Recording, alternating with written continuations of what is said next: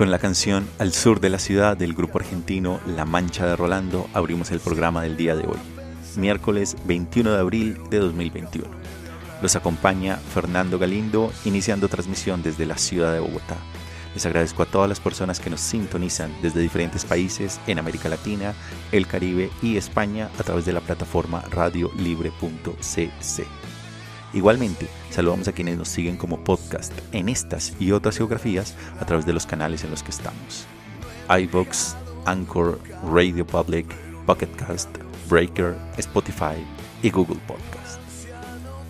Esto es En Geopolítica, un espacio alternativo para analizar el mundo en el siglo XXI. Bienvenidos.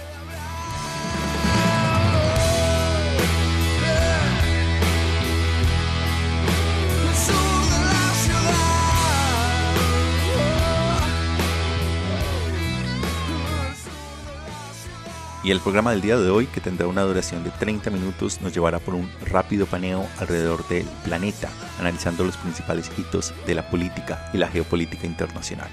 Y nuestra primera gran estación nos va a llevar a Pekín.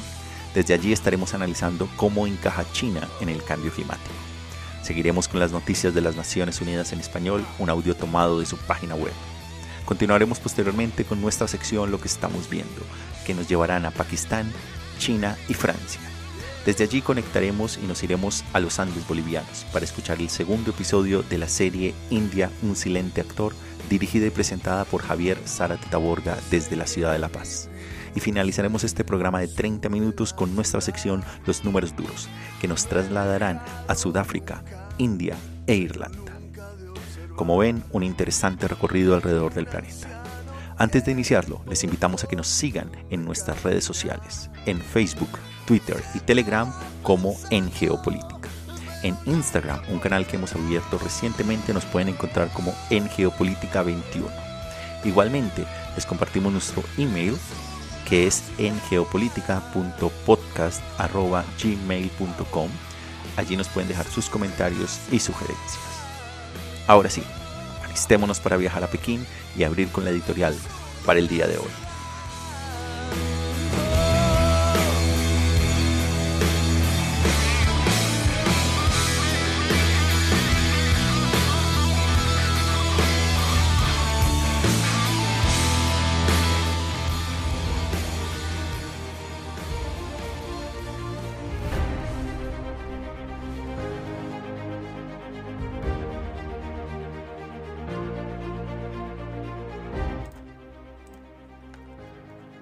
¿Cómo encaja China en el cambio climático? China es actualmente responsable de más de una cuarta parte de las emisiones mundiales de dióxido de carbono. Sin embargo, el presidente chino Xi Jinping ha prometido que su país pasará a ser cero neto en 2026. Cero neto o neutralidad de carbono en el argot de la lucha contra el cambio climático se refiere a lograr emisiones netas de gases de origen fósil expresadas en términos de dióxido de carbono equivalentes. En otras palabras, consiste en reducir las emisiones de gases de efecto invernadero a un punto similar a las que se retiran de manera natural de la atmósfera, principalmente por la acción de los bosques y los océanos. Y es que, como es sabido, China se ha convertido en la chimenea del mundo. La quema indiscriminada de combustibles fósiles, como si no hubiera mañana, ha sido esencial para que la economía china, ahora la segunda más grande del planeta, haya crecido alrededor del 10% anual durante la mayor parte de los últimos 30 años. La contrapartida de ese crecimiento es la contaminación masiva que continúa hoy en día y es la principal razón para que China no esté en camino de cumplir sus objetivos de reducción de emisiones en el Acuerdo Climático de París de 2015. Las emisiones de carbono de las plantas de carbón y de las fábricas que despiden humo quedan atrapadas en la atmósfera, contribuyendo al calentamiento global, lo que en consecuencia provoca inundaciones monzónicas más fuertes en Bangladesh, sequías más largas en el África subsahariana y ciclones más fuertes en el Golfo de México. Y no es que este país no le importen los problemas del cambio climático, pero argumentan que también tienen derecho a hacer crecer su economía como las potencias occidentales industrializadas mediante el uso de combustibles fósiles tal como lo hicieron estos anteriormente. Pero el cambio climático se ha convertido en un gran problema en este país. Las tierras antaño cultivables del interior son ahora estériles. Pekín sufre desde hace tiempo una mala calidad del aire y tormentas de arena cada vez más frecuentes, así como el aumento nivel del nivel del mar amenazante en grandes ciudades costeras como Hong Kong y Shanghai.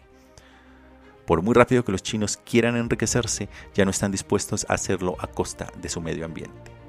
Entonces, ¿qué está haciendo China al respecto? En primer lugar, China está adoptando las energías renovables a gran escala. Desde 2020, China posee más de la mitad de la capacidad eléctrica mundial procedente de las energías renovables. En segundo lugar, los chinos están apostando por las modernas centrales nucleares como una alternativa más fiable y limpia en la combinación energética del país. Todo lo anterior es muy positivo. Sin embargo, China no solo no ha abandonado el carbón, sino que está duplicando la construcción de nuevas centrales de carbón, en una acción que no deja de ser doblemente paradójica, aumentar tanto el consumo de carbón como el uso de las energías renovables.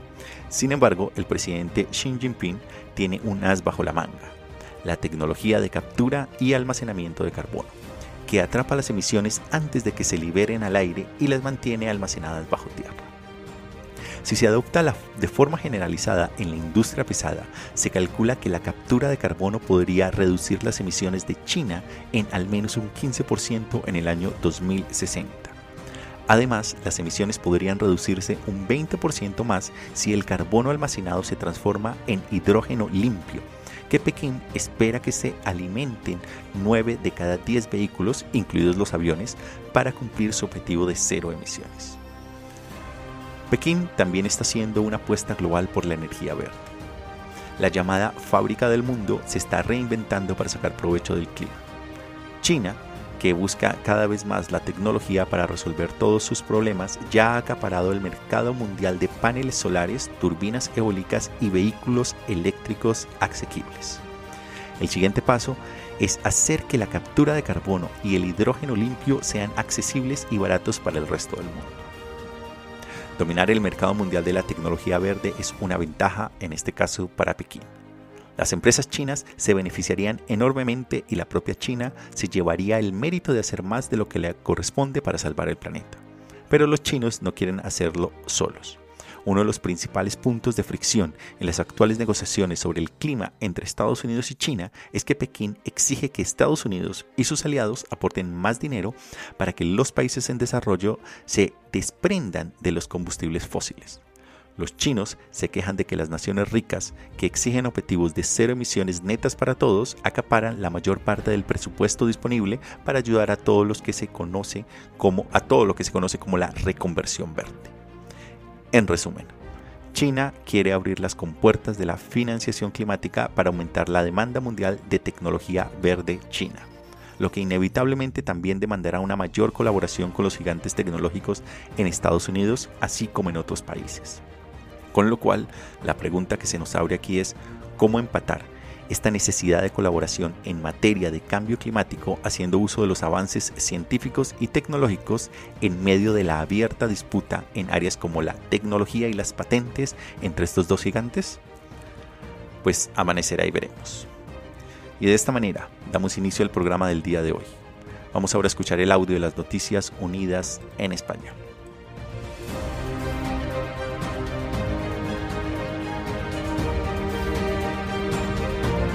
Estas son las noticias más destacadas de las Naciones Unidas con Beatriz Barral. El Programa Mundial de Alimentos ha llegado a un acuerdo para comenzar a trabajar en Venezuela, donde entregará comidas escolares. La operación llegará hasta 185.000 niños con menús diarios a finales de este año. El portavoz del programa explicó que el director ejecutivo de la agencia, David Beasley, se reunió en Caracas tanto con el presidente Nicolás Maduro como con el líder de la oposición, Juan Guaidó, y aseguró que trabajarán siguiendo los mismos principios que en el resto del mundo. Nuestros programas de comidas escolares serán independientes y estarán separados de los programas nacionales de protección social. En Venezuela y en todo el mundo, las operaciones del PMA siguen los principios humanitarios de humanidad, neutralidad, imparcialidad e independencia operacional. El acuerdo permite al programa establecer una presencia en Venezuela y comenzar a operar en el país donde una de cada tres personas sufre por la carestía de alimentos. Esta cifra incluye a 2.300.000 venezolanos con inseguridad alimentaria grave. En Venezuela hay 8 millones de niños menores de 14 años. Este plan intentará llegar a un millón y medio de ellos a finales del curso escolar 2022-2023 con un presupuesto anual de 190 millones de dólares. Seguimos hablando de venezolanos porque más de 50.000 de los que han emigrado recientemente a Brasil han sido reubicados desde el estado fronterizo de Roraima, al norte del país, a 675 ciudades brasileñas gracias a una iniciativa nacional modelo. Desde su lanzamiento hace tres años, la estrategia de reubicación interna ha ayudado a mejorar significativamente la calidad de vida de casi una de cada cinco personas originarias de Venezuela que se encuentran en Brasil. Una encuesta realizada por la Agencia de la ONU para los Refugiados a 360 familias venezolanas reubicadas mostró que más del 77% había encontrado empleo a las pocas semanas de llegar a su destino, en comparación con solo el 7% que estaba empleado en Roraima. Como resultado, entre seis y ocho semanas después de establecerse en una nueva ciudad, los ingresos de las familias habían aumentado. A pesar del COVID-19, las reubicaciones no se han detenido durante el último año. Desde el comienzo de la pandemia, más de mil venezolanos han sido reubicados de manera segura cada mes. Seguimos hablando de migración porque el número de niños migrantes en México se ha multiplicado por nueve desde comienzos de año, un aumento alarmante según UNICEF. Desde el inicio de 2021, el número de menores en México ha pasado de 380 a casi 3.500. Actualmente, unos 275 niños llegan a México todos los días para intentar cruzar a Estados Unidos o tras ser retornados, según estimaciones de UNICEF. En muchos albergues mexicanos, los niños y adolescentes representan al menos el 30% de la población migrante. La mitad de ellos han viajado sin sus padres, lo que supone la mayor proporción jamás registrada en México. Henrietta Ford es la directora ejecutiva de UNICEF. Estos niños llegan después de peligrosos viajes de hasta dos meses, solos, exhaustos y asustados. Cada paso que dan corren un riesgo de sufrir algún tipo de violencia y explotación, o de ser reclutados por las maras o ser víctimas de trata, que se ha multiplicado por tres en los últimos tres años. Ford participó en una reunión virtual de agencias de la ONU dedicada a Centroamérica. Según las cifras de Naciones Unidas, 10 millones de personas necesitan ayuda humanitaria en El Salvador, Honduras y Guatemala, lo que representa el 30% de la población de esos países. Las agencias de Naciones Unidas brindan ayuda humanitaria a estos países y a los migrantes, pero aseguran que es necesario abordar los problemas estructurales que obligan a migrar a la gente. Estas personas huyen de una maraña de peligros, violencia y amenazas de muerte, tasas de homicidio y feminicidio que están entre las más altas del mundo, una pobreza abrumadora, redes de seguridad e infraestructura débiles o inexistentes, falta de educación, de oportunidades e incluso de la atención médica más básica y de desastres naturales implacables como los dos huracanes consecutivos del pasado noviembre, detalló la directora de UNICEF. Y el Comité de los Derechos de los Trabajadores Migrantes ha mostrado su preocupación porque cientos de personas, incluidos ciudadanos venezolanos, han sido expulsados de Chile. Dos de estas expulsiones ocurrieron el pasado febrero. El comité destaca que la Convención Internacional sobre Trabajadores Migrantes prohíbe las expulsiones colectivas y dicen que cada caso de expulsión debe ser examinado y decidido de forma individual. Chile ha aprobado la Ley de Migración y Extranjería que tras ocho años de discusión trae cambios positivos, dice el comité, que aún así pide a Chile que gestione las fronteras en consonancia con el principio de no devolución y la prohibición de expulsiones arbitrarias y colectivas y que restrinja el uso de las Fuerzas Armadas en las fronteras. Además, recomiendan diseñar e implementar una política integral para asegurar una regularización accesible para los migrantes en situación irregular y que desarrolle medidas contra la xenofobia incluso mediante campañas dirigidas tanto a los funcionarios públicos como a la población general. Hasta aquí las noticias más destacadas de las Naciones Unidas.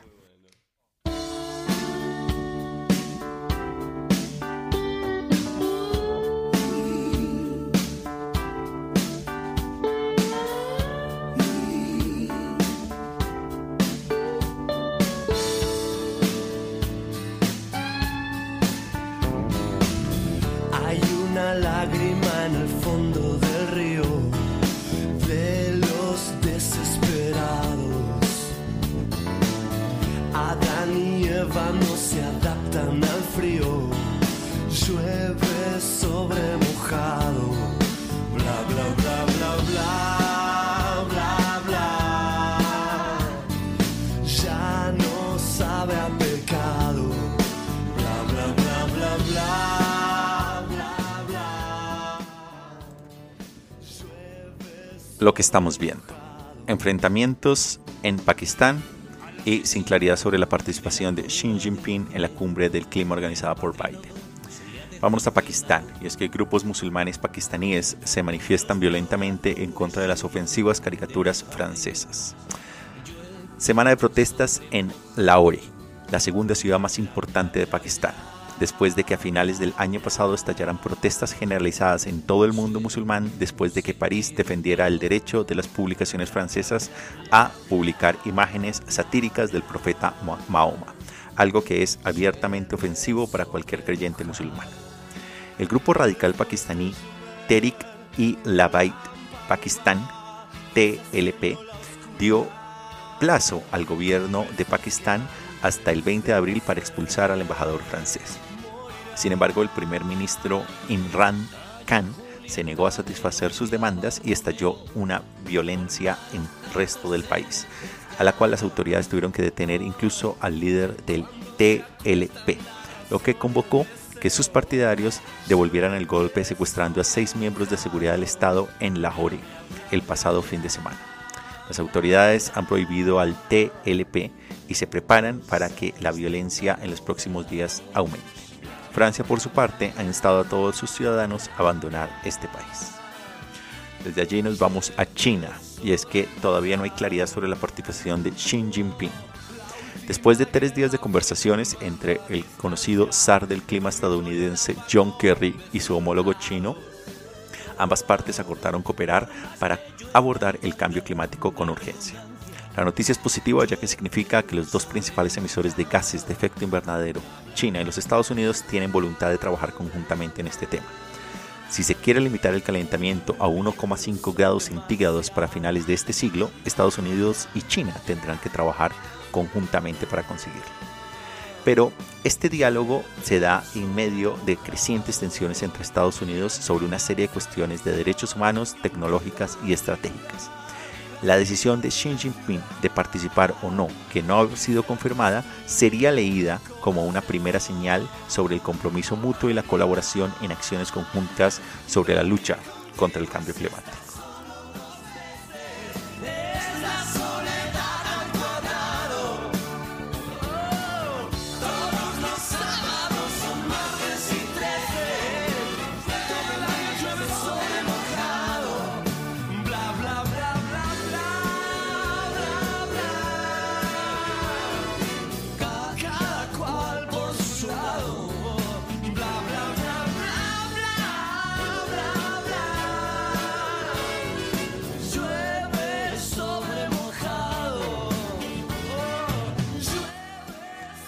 Y de esta manera entonces nos vamos a ir a los Andes bolivianos, a la ciudad de La Paz, para escuchar el segundo episodio de la serie que estamos transmitiendo, India, un silente actor. Viajemos entonces a la ciudad de La Paz.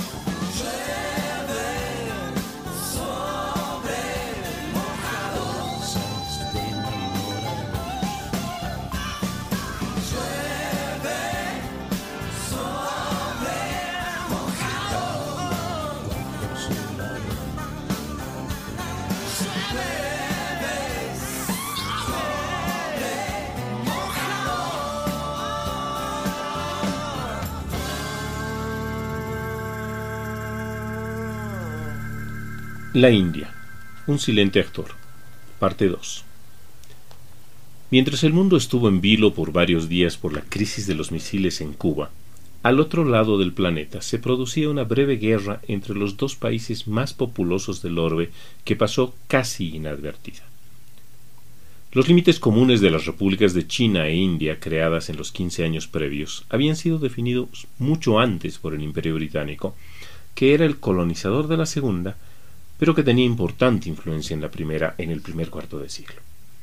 El Tíbet, cerca de la cordillera del Himalaya, era una región que fue definida por los británicos como autónoma y en parte como del territorio indio, mientras era reclamada por China en su integridad, lo que llevó a ser invadida, eliminado su régimen autonómico y sometida por la fuerza mientras la India asilaba al Dalai Lama en 1959. En octubre del 62, los dos países se enfrentaron. Gobernaba en India Nehru, quien con su gobierno, pensando equivocadamente que el régimen y el ejército chinos eran débiles, comenzaron a establecer presencia en varios lugares de la frontera para iniciar luego combates. El resultado fue malo para la India, ya que ni sus tropas estaban preparadas para pelear en la región, ni en alturas superiores a los 4.000 metros sobre el nivel del mar, ni la China estaba debilitada. Más al contrario, con el dominio de la región del Tíbet y su toma militar, las tropas acantonadas estaban provistas con líneas de provisionamiento eficientes y mejor preparadas para el campo de batalla. Los enfrentamientos duraron poco, y el resultado fue claramente a favor del régimen chino, al punto que Nehru pidió ayuda a los Estados Unidos, lo que no fue necesario porque China no deseaba el incremento de las hostilidades, y concluyó las mismas en un mes, con el control de los espacios estratégicos que le eran más útiles y desocupando otros territorios que habían llegado a controlar, terminando así la guerra. La situación se mantuvo en indefinición por mucho tiempo, hasta que en 1988, cuando ambos países tenían economías y capacidades militares muy similares, establecieron relaciones de cordialidad, pensando fundamentalmente en intereses económicos que les permitan crecer y establecieron el año 1993 la línea de control actual, que es la denominación de un límite fronterizo provisional sobre el que India tiene reparos y no lo acepta formalmente, pero que lo admite como espacio de distinción. Esa línea se ha visto sacudida por primera vez desde la confrontación de hace casi 60 años en el segundo trimestre de este año. El área tiene presencia militar, pero de una manera muy poco frecuente, no armada, por lo que los conflictos que se produjeron varias semanas hasta mediados de junio de este año de pandemia fueron usando mazos de madera, rocas y puños, terminando con la muerte de 20 soldados indios de acuerdo al gobierno, y ninguno, en principio, según el régimen chino, que luego permitió saber que tenía 14 bajas, más decenas de heridos en ambos bandos. El último informe del Instituto Internacional de Investigaciones para la Paz de Estocolmo refiere que cinco países son los que ejecutaron el 62% de las compras militares el año 2019. Estados Unidos, China, India, Rusia y Arabia Saudita, en ese orden. China con 261 mil millones incrementó el 5.1% en comparación con el 2018 y la India con 71.100 millones aumentó el 6.8%. El conflicto no llegó a mayores y los gobiernos se apresuraron a hacer anuncios diplomáticos para evitar una escalada violenta, pero manifestaron a la vez que defenderán su territorio según como lo entiende cada uno. Sin embargo, de esas declaraciones tranquilizadoras el evento demuestra tensiones entre ambos países.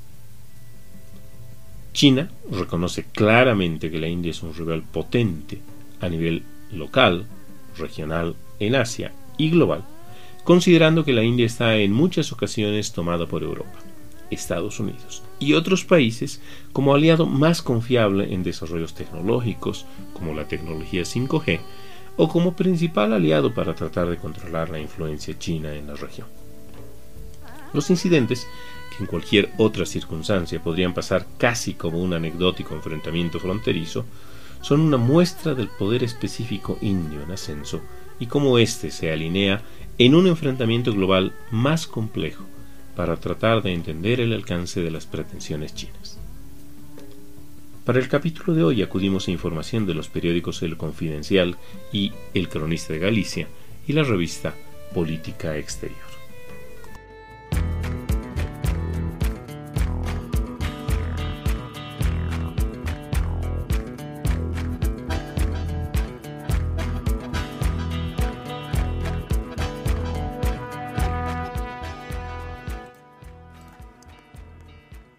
Números duros. Ciudad del Cabo, Sudáfrica.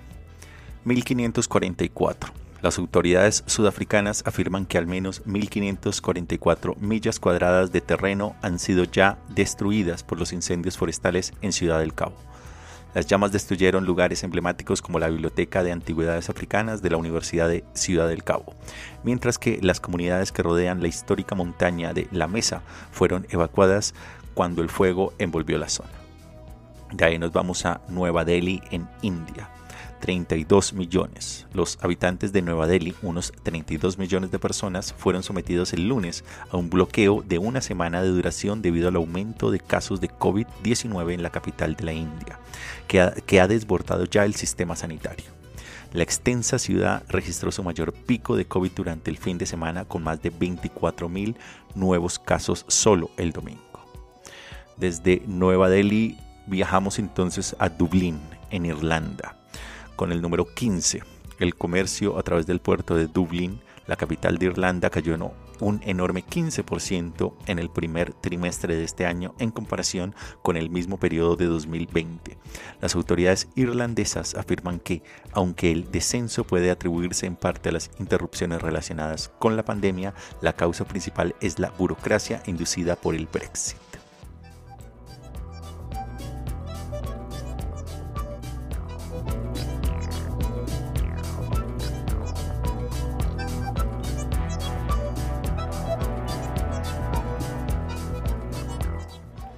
Y de esta manera llegamos entonces al final de este episodio de 30 minutos de En Geopolítica. Iniciamos este recorrido alrededor del planeta en Pekín con el análisis de cómo encaja China en el cambio climático. Seguimos con las noticias de las Naciones Unidas, un audio que hemos tomado de su página web en español. Continuamos posteriormente con nuestra sección Números Duros que nos llevaron a Pakistán, a la China la sección lo que estamos viendo que nos llevaron a Pakistán y China. Seguimos desde allí a la ciudad de La Paz en Bolivia para escuchar el segundo episodio de esta interesante serie India, un silente actor que estamos pasando los días miércoles. El primer programa lo pasamos hace una semana y el siguiente vendrá el próximo miércoles. Y finalizamos este programa con nuestra sección Números Duros que nos ha llevado a Sudáfrica, India e Irlanda. Como siempre, muchísimas gracias a todas las personas que nos sintonizan y nos acompañan también a modo Los invitamos a que nos sigan en nuestras redes sociales, en Facebook, Twitter y Telegram con En Geopolítica o arroba en Geopolítica. En Instagram nos pueden encontrar como en Geopolítica, en Geopolítica 21. Igualmente nuestro email en geopolítica.podcast.gmail.com donde nos pueden dejar sus comentarios y sugerencias. Si les gusta el programa, los invitamos a que lo compartan en todas sus redes sociales. Los estuvo acompañando Fernando Galindo. Nos encontramos en el siguiente episodio que tendrá lugar el domingo. Hasta la próxima.